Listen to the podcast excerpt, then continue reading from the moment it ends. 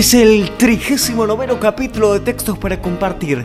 En este caso vas a escuchar un micro relato de Mario Benedetti titulado El otro yo. Acordate que podés escucharnos en YouTube, Spotify, iTunes y en todas las plataformas de podcast del mundo. Te dejamos nuestros links en la descripción del capítulo. Y si a vos también te gustaría leernos algún texto, Mándanos el audio a contacto.textos para compartir gmail.com. Sin más vueltas, señores, el texto de hoy dice así.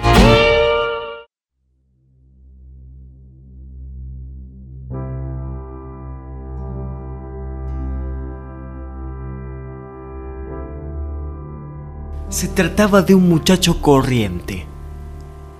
En los pantalones se le formaban rodilleras Leía historietas, hacía ruido cuando comía, se metía los dedos en la nariz, roncaba en la siesta. Se llamaba Armando Corriente. En todo, menos en una cosa. Tenía otro yo. El otro yo usaba cierta poesía en la mirada. Se enamoraba de las actrices. Mentía cautelosamente. Se emocionaba en los atardeceres. Al muchacho le preocupaba mucho su otro yo y le hacía sentirse incómodo frente a sus amigos. Por otra parte, el otro yo era melancólico y debido a ello, Armando no podía ser tan vulgar como era su deseo. Una tarde Armando llegó cansado del trabajo. Se quitó los zapatos movió lentamente los dedos de los pies y encendió la radio. En la radio estaba Mozart, pero el muchacho se durmió. Cuando despertó, el otro yo lloraba con desconsuelo. En el primer momento el muchacho no supo qué hacer, pero después se rehizo e insultó concienzudamente al otro yo. Este no dijo nada, pero a la mañana siguiente se había suicidado.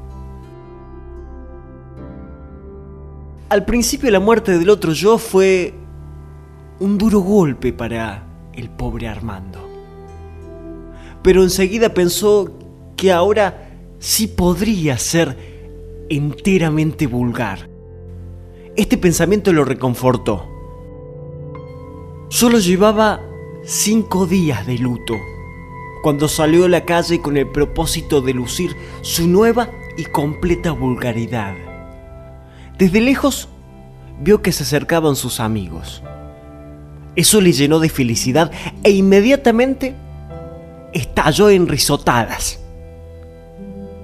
Sin embargo, cuando pasaron junto a él, no notaron su presencia. Para peor de males, el muchacho alcanzó a escuchar que comentaban, pobre Armando, y pensar que parecía tan fuerte y saludable. El muchacho no tuvo más remedio que dejar de reír, y al mismo tiempo sintió a la altura del esternón un ahogo que se parecía bastante a la nostalgia.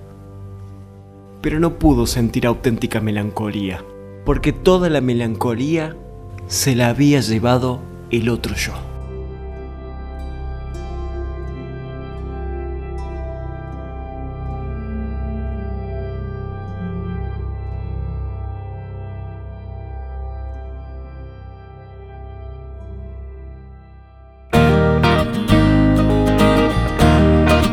Y este fue el capítulo de hoy. Si estás escuchándonos desde nuestro canal en YouTube y no te suscribiste, te pido que lo hagas. Te muestro cómo hacerlo. Mirá, abajo del video está el botón suscribirse. Le das clic ahí y en la campanita para que te lleguen todos nuestros videos. Le das me gusta haciendo clic en la manito para arriba. Y más abajo, en los comentarios, te pido que nos cuentes qué te pareció el capítulo de hoy. Y lo más importante, que nos digas en qué podemos mejorar, porque nosotros somos eternos aprendices y tu opinión nos enriquece. Mándanos el texto que te gustaría que leamos a contacto.textos para compartir gmail.com. y compartí nuestro contenido con quien creas que lo necesite. Esto es Textos para Compartir, la manera más simple de difundir cultura. Muchas gracias por estar. Hasta la próxima. Éxitos.